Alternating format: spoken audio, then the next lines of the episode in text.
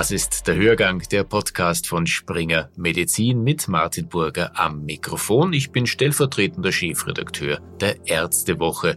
Ich begrüße Sie. Was haben wir diese Woche für Sie vorbereitet? Gleich hören Sie ein Expertengespräch über die seltene eosinophile Ösophagitis. Dieser Podcast wird unterstützt von Dr. Falk Pharma. Ich freue mich jetzt, dass Dr. Hans-Jörg Schlager bei uns ist. Dr. Schlager ist an der Speiseröhrenambulanz der Universitätsklinik für Innere Medizin in Graz tätig. Schön, dass Sie da sind. Freut mich auch. Vielen Dank für die Einladung. Wir sprechen heute über die eosinophile Ösophagitis, kurz EOE. E. Was versteht man darunter? Die eosinophile Ösophagitis ist eine chronisch lokal immunvermittelte Entzündung der Speiseröhre. Diese Begriffsdefinition klingt jetzt vorerst sehr schwierig und komplex, aber es stecken einige wichtige Aspekte drinnen. Einerseits ist es eine chronische Erkrankung, das heißt, die Patienten haben einerseits schon meist eine längere Vorleidensgeschichte und andererseits geht diese Erkrankung normalerweise auch nicht wieder weg. Lokal bedeutet, dass auch wirklich diese Entzündungsreaktion nur auf die Speiseröhre begrenzt ist der Teil mit immun vermittelt bedeutet, dass gewisse Allergene eine Entzündungsreaktion in der Speiseröhre auslösen durch eine Aktivierung des Immunsystems. Die Allergene gelangen durch unterschiedliche Wege in die Speiseröhre. Natürlich durch den offensichtlichen Weg, also die Nahrungsaufnahme. Andererseits muss man auch bedenken, dass natürlich durch die Luft eingeatmete Allergenbestandteile auch mitgeschluckt werden und so auch in die Speiseröhre gelangen können. Der Name selbst enthält auch die wichtigsten Entzündungszellen, die dabei vorkommen, also die eosinophilen Granulozyten. Die sind spezielle Immunzellen, die vor allem auch bei Allergien vorkommen oder auch bei Parasiteninfektionen zum Beispiel. Die sind für uns einfach ein Surrogatparameter, um zu sehen, wie stark die Entzündungsreaktion in der Speiseröhre vorläuft. Das wichtigste Symptom der Erkrankung sind Schluckbeschwerden. Und es gehört einfach noch zur Definition gesagt, dass auch andere Erkrankungen ausgeschlossen werden müssen, zum Beispiel eine Zöliakie oder ein Morbus Crohn oder hämatologische Erkrankungen, die Infiltrationen mit Eosinophilen auch in anderen Organen machen können. Ein wichtiges Symptom der Ösophagitis sind Schluckbeschwerden. Was bedeutet das für den Patienten und welche Nebensymptome gibt es? Genau, prinzipiell zu den Schluckbeschwerden ist zu erwähnen, also wie kann man sich das genau vorstellen? Patienten beschreiben das als eine Art Passagestopp. Das heißt, die Nahrung kann gut eingeschluckt werden und passiert quasi mal den oberen Schließmuskel der Speiseröhre. Es kommt aber dann zu einem Stopp in der Speiseröhre, zu einem kurzen Stehen. Meistens löst sich das dann wieder von selbst und die Passage kann normal wieder funktionieren.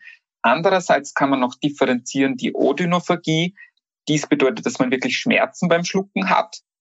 Und wichtig ist auch, dass die Maximalform der Dysphagie, die Aphagie, auch bei diesen Patienten auftreten kann. Also wenn wirklich ein Bolus komplett in der Speiseröhre stecken bleibt und dann auch zum Beispiel nicht einmal mehr der Speichel geschluckt werden kann. Prinzipiell zur Unterscheidung von Schluckbeschwerden ist es wichtig, die Lokalisation anzugeben bzw. zu bedenken. Haben die Patienten eher Problematik beim Einschlucken? Das bedeutet, dass die Nahrung schon gar nicht richtig in die Speiseröhre gelangen kann, dass diese zum Beispiel wieder bei der Nase herauskommt. Das wären dann nasale Regurgitationen oder in die falsche Röhre rutscht, also Aspirationen nennen wir das und dies quasi in die Luftröhre gelangt. Die Patienten äußern dies durch starkes Husten und dies kann natürlich auch in weiterer Folge Lungenentzündungen auslösen.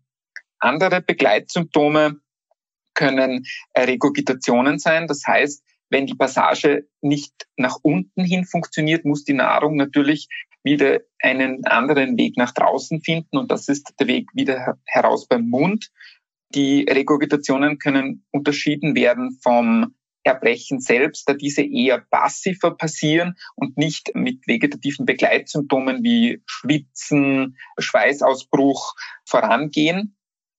Und die Regurgitationen können sehr, sehr unangenehm für den Patienten sein, vor allem zum Beispiel, wenn sie in Gesellschaft Nahrung zu sich nehmen und sie dann merken, okay, jetzt passiert eine Dysphagie, es ist ein Passagestopp, aber ich weiß, die Nahrung geht nicht mehr nach unten, sondern ich muss jetzt aufstehen auf die Toilette und muss die Nahrung wieder nach oben bringen. Ein anderer zusätzlicher, ein zusätzliches Symptom, das noch auftreten kann, sind Schmerzen im Bereich des Thorax, weil durch die wenn der Passagestopp passiert, versucht die Speiseröhre krampfartig die Nahrung nach unten hin loszuwerden und dadurch kommt es eben zu so einem krampfartigen Gefühl in der Speiseröhre, welches sich dann durch Schmerzen im Thoraxbereich äußern können.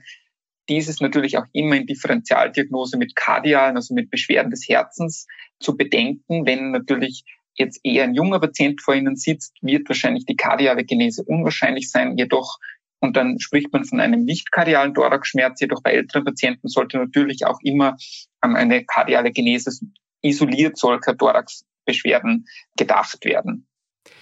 Die eosinophile Ösophagitis berührt viele medizinische Fachdisziplinen, ist aber ursprünglich ein gastroenterologisches Thema. Aus Sicht des Gastroenterologen, was sind die Kennzeichen dieses Krankheitsbildes? Also wichtig ist es spielen schon ein paar andere Fachgruppen mit hinein im weitesten Sinne. Also die Pulmonologen, die Dermatologen oder die HNO-Ärzte können durch Denken an diese Erkrankung auch Patienten dem Gastroenterologen zuweisen, weil Patienten mit einer eosinophilen Esophagitis häufig atopische Begleiterkrankungen haben, also sprich allergische Begleiterkrankungen wie ein allergisches Asthma, eine chronische Sinusitis, eine Polynose, also einen Heuschnupfen oder auch eine atopische Dermatitis in ihrer Vorgeschichte. Wenn diese Patienten dann Schluckbeschwerden angeben, sollte unbedingt auch an eine eosinophile Ösophagitis gedacht werden.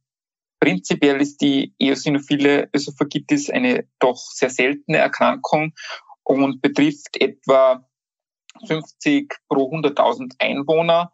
In den, also dies ist vor allem in Studien gesehen worden in eher Studienzentren. Auch die Inzidenz liegt so irgendwo zwischen 2 und 13 pro 100.000. Inzidenz bedeutet eben neue Erkrankungen pro Jahr.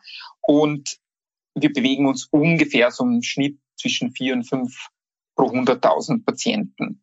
Aber man hat auch in Studien gesehen, dass dieser Anteil an Patienten zunimmt in den letzten Jahren. Dies ist einerseits schon auch durch das vermehrte Erkennen dieser Erkrankung geschuldet, aber auch durch bestimmte Faktoren, Umweltfaktoren, die wir nicht genau wissen. Vermutlich hat das etwas mit der Verarbeitung der Lebensmittel zu tun, aber genaue Aussagen dazu kann man zum jetzigen Zeitpunkt noch nicht treffen.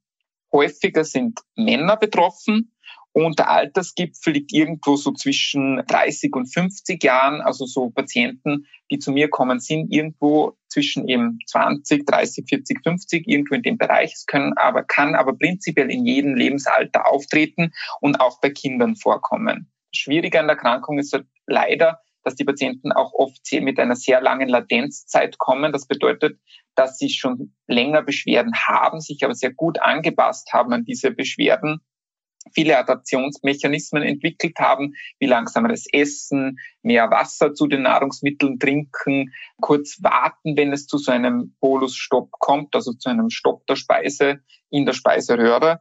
Und es kann bis zu vier bis sechs Jahren dauern, bis die Patienten einmal in einer gastroenterologischen Praxis dann vorstellig werden. Eine Zwischenfrage. Welche Lebensmittel können in Bezug auf eosinophile Ösophagitis problematisch sein? Man hat durch Studien und beziehungsweise durch einen anderen Ansatzpunkt, und zwar durch die Diät, herausgefunden, dass gewisse Lebensmittel diese Erkrankung triggern können.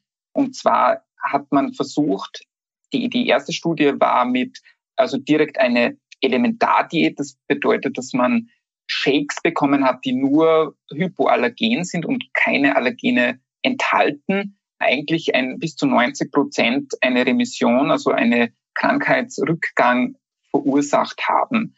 Und dies ist aber natürlich für die Praxis nicht durchführbar, weil erstens diese Shakes furchtbar schmecken und andererseits natürlich das für ein Leben lang durchgeführt werden sollte und dies einfach für den Alltag nicht praktikabel ist. Dann hat man sich die häufigsten Nahrungsmittelallergene rausgesucht, die auch bei anderen Erkrankungen, allergischen Erkrankungen eine Rolle spielen und dann auch hier untersucht, ob die bei der eosinophilen Ösophagitis eine Rolle spielen. Und zwar gehören dazu Milch, Weizen, Eier, Nüsse, Soja und Fisch und Meeresfrüchte. Und man hat dann durch unterschiedliche, also man hat dann in dieser Diät gesehen, dass bis zu 80 Prozent auf diese Therapie ansprechen. Ah, und wenn sie diese Lebensmittel dann wieder eingeführt haben, dann auch wieder die Entzündung zurückgekommen ist. Was jetzt natürlich schon schwierig ist für die Patienten, so eine Diät auf Dauer durchzuhalten, hat man auch versucht, ob nicht vielleicht ein, zwei dieser Lebensmittel häufiger Symptome auslösen. Und da hat man gemerkt, dass vor allem Milch und Weizenprodukte die häufigsten Trigger sind, somit etwa 40 Prozent, dicht gefolgt dann von den Eiern. Also eine ein- bis zweifach Elimination ist prinzipiell möglich und auch kann als Therapieoption gewählt werden, ist aber nicht in allen Fällen immer möglich und sinnvoll. Und es ist auch natürlich zu beachten, dass dies dann dauerhaft für das Leben quasi durchgeführt werden muss und vor allem zum Beispiel im Berufsalltag oft die Lebensmittel und auch die Diät nicht so gut monitorisiert werden kann, wenn man zum Beispiel nicht immer zu Hause isst und sich alles selber kocht und mitnimmt. Sie befassen sich schwerpunktmäßig mit Schluckbeschwerden im unteren Teil der Speiseröhre. Welche Probleme entstehen bei Störungen in diesem Bereich und welche sind die wichtigen Differentialdiagnosen bei Verdacht auf EOE? Wie zuvor schon erwähnt, kann es eben zu Schmerzen in der Speiseröhre kommen und zu diesen Regurgitationen. Was natürlich für uns Gastroenterologen auch im Nachtdienst interessant sein kann, ist, wenn es zu einer Aphagie, also wirklich zu einer kompletten Bolusobstruktion kommt. Das heißt, wenn zum Beispiel der Patient isst ein Steak, kaut nicht gut und dann bleibt wirklich der gesamte, ein Rindfleischstück in der Speiseröhre stecken und geht nicht mehr nach unten und auch nicht mehr nach oben. Der Patient kann dann weder eben Flüssigkeit nachtrinken noch seinen eigenen Speichel schlucken und dies muss dann endoskopisch entfernt werden. Also das sprich mit einer Magenspiegelung muss dieser Rindfleischbolus hier in dem Beispiel nach oben wieder rausgeholt werden, zum Beispiel mit einem kleinen Netz oder auch zerkleinert werden und in den Magen vorgeschoben werden. Die Patienten werden häufig auch so erstmalig vorstellig. Bei circa 50 Prozent dieser solcher Bolusereignisse kann eine eosinophile Esophagitis dahinter stecken. Andere Differentialdiagnosen jetzt generell für die Schluckbeschwerden kann einerseits die Achalasie sein. Das ist auch eine sehr seltene Erkrankung, die den unteren Schließmuskel betrifft. Und zwar kommt es hier zu einer fehlenden Relaxation, das heißt eine fehlende Öffnung des unteren Schließmuskels und somit Anstau der Nahrung in der Speiseröhre. Auch hier das häufigste Symptom ist, sind ähm, die Regurgitationen und auch das Gefühl, dass ihnen die Nahrung einfach bei der Aufnahme irgendwann ansteht und einfach nichts mehr nachgeht. Dies muss auch unbedingt weiter abgeklärt werden und auch von einem Gastroenterologen behandelt werden.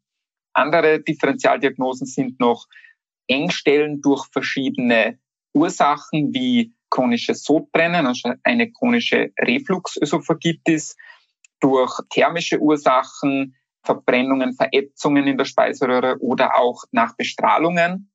Es gibt sehr seltene dermatologische Erkrankungen, die zu Engstellen in der Speiseröhre führen können. Die sind aber wirklich Raritäten. Und was man unbedingt bedenken muss, natürlich bis zum Beweis des Gegenteils sind Schluckbeschwerden immer auf einen Tumor zurückzuführen, also auf ein Karzinom der Speiseröhre zum Beispiel. Also das sollte unbedingt ausgeschlossen werden. Auch kann natürlich eine Raumforderung von außen die Speiseröhre beengen und dadurch auch zu Schluckbeschwerden führen. Welche unterschiedlichen Symptome gibt es bei Kindern und bei Erwachsenen zu beachten und wie unterscheiden die sich hinsichtlich Diagnose und Behandlung? Mhm. Also Erwachsene kommen eben mit diesen typischen Symptomen, wie bereits berichtet, Bolus-Impaktierungen, Bolus-Sensationen, so ungefähr in der Hälfte der Patienten. Die meisten, fast über 90 Prozent, haben beim genauen Nachfragen irgendeine Art von Dysphagie. Dazu gehört auch wirklich die genaue Nahrungsanamnese, ob eben solche Strategien entwickelt wurden, wie eben viel kauen, langsames Essen, viel Nachtrinken, um die Symptome zu lindern. Auch der Thoraxschmerz oder therapierefraktärer Reflux kann hinter so eine EOE kann dahinter stecken. Bei Kindern kann sich das eher wie meistens bei Kindern atypisch äußern. Zum Beispiel refluxähnlich, es kann auch wirklich zu Erbrechen kommen, meistens aber auch zu Entwicklungsverzögerungen und einfach Nahrungsverweigerung. Kinder können Schlafstörungen aufweisen, Husten oder auch Bauchschmerzen. Wie bei Kindern üblich und häufig sind leider hier die Symptome nicht so spezifisch. Zur Diagnose ist bei Kindern natürlich nicht noch alles zugelassen und das ist wieder ein bisschen eigener Faktor und wird auch von den Kindergastroenterologen betreut. Diese kommen in meiner Praxis jetzt prinzipiell nicht vor, da wir nur Adoleszente, also dem Erwachsenenalter zugehende und erwachsene Patienten betreuen. Eosinophile Ösophagitis ist nicht heilbar, aber therapierbar. Welche etablierten und welche innovativen Möglichkeiten stehen da zur Verfügung? Prinzipiell gibt es recht einfach zu merken die drei Ds der Behandlung der eosinophilen Ösophagitis. Also das erste D würde hier für zum Beispiel Diet stehen, also die diätischen Methoden, die man verwenden kann. Wie bereits zuvor erwähnt, gibt es eben diese Sechsfach-Eliminationsdiät mit sehr guten Daten, aber auch da wir gesehen haben, dass das eigentlich kein sehr guter praktikabler Weg ist für die Patienten und die eine sehr hohe Einschränkung der Lebensqualität aufweisen durch diese doch strikte Diät, versuchen wir eher so einen Step-up-Approach zu machen. Das heißt, wir lassen ein bis zwei Nahrungsmittelgruppen weg und machen das aber unter genauer klinischer Kontrolle und auch endoskopischer Kontrolle, um wirklich zu schauen, dass die Entzündungsreaktion nach dieser Eliminationsdiät weg ist. Dies wird auch mit unserem ernährungsmedizinischen Dienst in Gemeinschaft gemacht. Also die Patienten bekommen eine genaue Diätberatung mit Do's and Don'ts, also sprich, was soll vermieden werden, aber auch gefördert werden, was kann man machen, welche Rezepte gibt es, welche Ersatzmittel gibt es für die weggelassenen Nahrungsmittel. Dann die zweite Säule sind Dilatationen. Das heißt, wenn wirklich schon eine manifeste Engstelle besteht, dann kann diese mit einem Ballon oder mit einem Bougie aufgedehnt werden, weil meistens durch auch Rückgang der Entzündung diese Engstellen nicht mehr von alleine weggehen. Prinzipiell besteht schon das Risiko, dass hier es zu einem Schaden der Speiseröhre kommt. Aber wenn man das langsam und schrittweise macht, ist es ein sehr sicherer Eingriff. Zuvor habe ich noch nicht erwähnt, dass es eben eine progressive Erkrankung ist und dass es zu Bindegewebsablagerungen in der Schleimhaut und auch im Unterhautfettgewebe, also in der Submucosa, kommen kann und dadurch kann es eben zur Entwicklung solcher wirklichen Engstellen in der Speiseröhre kommen, die nur mehr durch so einen Ballon aufgedehnt werden können. Die dritte Säule wäre dann die Drugs, also die medikamentöse Therapie. Dazu zählt einerseits die Hochdosis-Therapie mit Protonenpumpeninhibitoren, also quasi dem altbekannten Magenschutz, der hier bei dieser Erkrankung jedoch einen anderen Wirkmechanismus als die Säure allein aufweist. Man hat in Studien gesehen, dass dies eine gewisse Wirksamkeit hat, vor allem bei entzündlich dominanter Erkrankung. Jedoch kann man hier nur mit einem Therapieerfolg von etwa 30 Prozent rechnen und ist somit auch nicht unbedingt das Mittel unserer Wahl. Neuere Methoden oder neuere Therapieansätze sind eben ein lokales Budesonid, also eine lokale Corticosteroid-Therapie, die wirklich für die Speiseröhre entwickelt wurde. Die legt sich wie ein, also dies ist eine Schmelztablette, die im Mund aufgelöst wird und sich dann wirklich schön auf die ganze Speiseröhrenschleimhaut legt und dort die Entzündung unterdrückt. Man hat schon im Kopf immer stigmatisiert man automatisch den Gebrauch von Cortison, weil man Angst hat vor den Nebenwirkungen. Da kann man über die Patienten sehr gut beruhigen, da dies eigentlich nur lokal auf der Speiseröhrenschleimhaut wirkt. Die häufigste Nebenwirkung hier sind Pilzinfektionen durch das herabgesetzte Immunsystem, die jedoch auch gut behandelt werden können und vor allem aber auch durch Begleitmaßnahmen wie nach einer Stunde nach Einwirkung des Medikaments Abspülen der Belege durch Trinken von Nahrung oder Essen es zu einer Reduktion dieser Pilzinfektion kommen kann. Ganz, ganz selten kommt es wirklich zu systemischen Effekten dieser Steroide. Das ist eine anhand von Patienten, die in Studien gefunden wurden, also bei großen Kollektiven waren ein, zwei dabei, die Effekte systemisch hatten mit Heißhungerattacken oder Gewichtszunahme. Und bei den Patienten muss man natürlich die Dosis dann versuchen zu reduzieren oder andere Optionen finden. Ansprechen dieser Therapie ist sehr, sehr gut und nach sechs Wochen haben wir ein klinisches und auch histologisches. Das heißt, eben unter Mikroskop sind diese Entzündungszellen verschwunden. Bei etwa 60 Prozent. Und wenn wir diese Therapie dann zwölf Wochen verlängern, sind wir sogar fast bei 90, also bei 85 Prozent. Histologisch sogar über 90 Prozent. Und auch zu sagen ist, dass diese Therapie als einzige Therapie zugelassen ist für diese Erkrankung und dass es auch schon Daten für die Langzeittherapie in einer geringeren Dosierung, also in der halben Dosierung gibt und die auch sehr gut bei den Patienten wirkt und auch einen Rückgang dieser Bindegewebsablagerungen machen kann.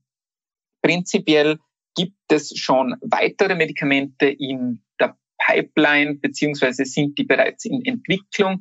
Da sprechen wir von Antikörpertherapien, die zum Beispiel unter die Haut injiziert werden in einem gewissen Abstand. Die befinden sich aber momentan noch in Studien, zeigen aber schon sehr vielversprechende Ergebnisse. Vor allem wird das Patienten zugutekommen, die auf diese Corticosteroidtherapie, auf die lokale, nicht so gut ansprechen. Sie haben in Graz ein Netzwerk eosinophile Ösophagitis ins Leben gerufen. Was sind die Ziele dieser Fachgruppe? Genau. Ich und einige Kollegen haben heuer dieses Netzwerk gegründet mit dem Ziel, die Therapie der EOE e zu vereinheitlichen. Ich habe gesehen, dass in, auch in den internationalen Guidelines doch sehr vage Äußerungen getroffen werden im Sinne, also die einzelnen Therapien stehen alle auf gleichem Fuß, sind auch prinzipiell alle möglich, aber das ist oft sehr schwierig für die niedergelassenen Gastroenterologen oder auch betreuenden Ärzte, dort den Überblick zu bewahren und einen guten Faden durch die Erkrankung zu finden. Und dies ist, haben wir uns zum Ziel gesetzt, dass wir einfach einen Therapiealgorithmus entwickeln. Wie gehen wir am besten mit dieser Erkrankung um und wie behandeln wir sie? Wann müssen die Patienten für die Nachsorgen kommen? Und dieser soll auch Anfang nächsten Jahres auf die Homepage der österreichischen Gesellschaft für Hepatologie und Gastroenterologie hochgeladen werden. Und der zweite Aspekt ist noch, dass wir ein prospektives Register beginnen wollen, um eine Qualität in die Behandlung der Patienten zu bekommen und dass wir einfach sehen, wie entwickeln sich die Patienten, was wird aus den Patienten und wie funktioniert die Therapie und was kann man verbessern in der Therapie. Die Diagnose einer chronischen Erkrankung kann bedrohlich sein, macht ganz sicher Angst. Wie können Sie den Patienten einen Teil dieser Angst wieder nehmen? Das Gute an dieser Erkrankung ist, sie ist einerseits gut behandelbar und wenn man einfach ein gutes Arzt-Patienten-Verhältnis hat und den Patienten gut betreut, bleibt der Patient auch bei Ihnen und man kann zusammen eine gute Therapie gemeinsam herausfinden und diese Erkrankung eigentlich sehr gut in den Griff bekommen. Und man kann dazu sagen, dass die große Angst die alle Patienten haben, ist, sie entwickeln Krebs davon. So wie es zum Beispiel bei einer chronischen Refluxerkrankung sein kann. Wenn die nicht gut kontrolliert ist, kann das in weiterer Folge irgendwann rein theoretisch über Vorstufen zu einer Krebserkrankung führen. Dies hat man in Studien gesehen, also solange es diese Erkrankung gibt, ist noch eine sehr junge Erkrankung mit etwa 40 Jahren Beschreibung, aber man hat bis jeher noch kein Karzinom auf Boden, also keine Entwicklung von einem Krebs auf Boden dieser Erkrankung gefunden. Und da kann man die Patienten schon sicher beruhigen und ihnen das mit auf den Weg geben. Eine abschließende Frage.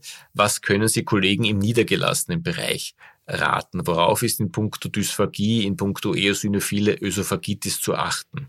Also prinzipiell, was ich den Niedergelassenen gerne mitgeben möchte, ist, dass man einfach Schluckstörungen ernst nimmt und auch genau nachfragt. Also die Anamnese ist wirklich das A und O in alles, was mit Schluckbeschwerden zu tun hat, weil man dann die Erkrankungen schon etwas eingrenzen kann und durch die genaue Anamnese auch die richtige Zuweisung steuern kann. Wenn der Patient jetzt wirklich dominant Husten, Aspirationen, Einschluckstörung angibt, dann sind die Patienten vermutlich zu Beginn besser aufgehoben bei zum Beispiel einem Neurologen oder auch einem HNO-Arzt, dann natürlich dahinter Tumore des HNO-Bereichs oder auch neurologische Erkrankungen wie ein Morbus Parkinson in Frühform oder so dahinter stecken könnten. Wenn natürlich so ein Passagehindernis besteht, auch dies ernst nehmen, auch wenn die Patienten sagen, das ist nur ganz kurz und geht dann eh von alleine wieder weg, ernst nehmen und man sollte die Patienten dann wirklich zu einer Gastroskopie zuweisen. Und für die Kollegen auch noch wichtig, wenn sie dann so eine Gastroskopie zurückbekommen, darauf zu achten, sind wirklich Biopsien aus der Speiseröhre entnommen worden. Es sollten mindestens sechs Stück entnommen worden sein aus zwei unterschiedlichen Höhen, da nur so die Diagnose sichergestellt werden kann, weil nur so auch diese Zellen in der Ösophagusschleimhaut nachgewiesen werden können. Wenn diese Biopsien nicht passiert sind, dann ist auch die eosinophile Ösophagitis bis zum Beweis des Gegenteils nicht vom Tisch.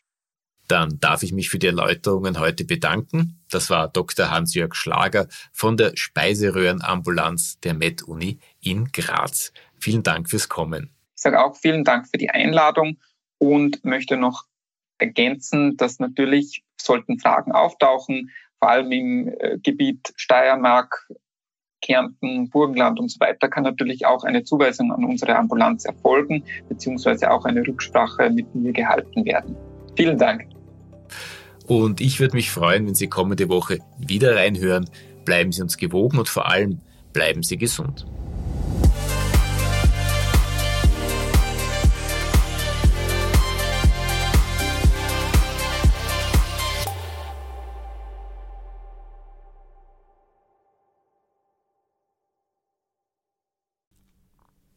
Sie wollen keine neue Podcast-Folge mehr verpassen? Dann abonnieren Sie am besten gleich unseren Newsletter. Den Link zur Anmeldung finden Sie in der Folgenbeschreibung.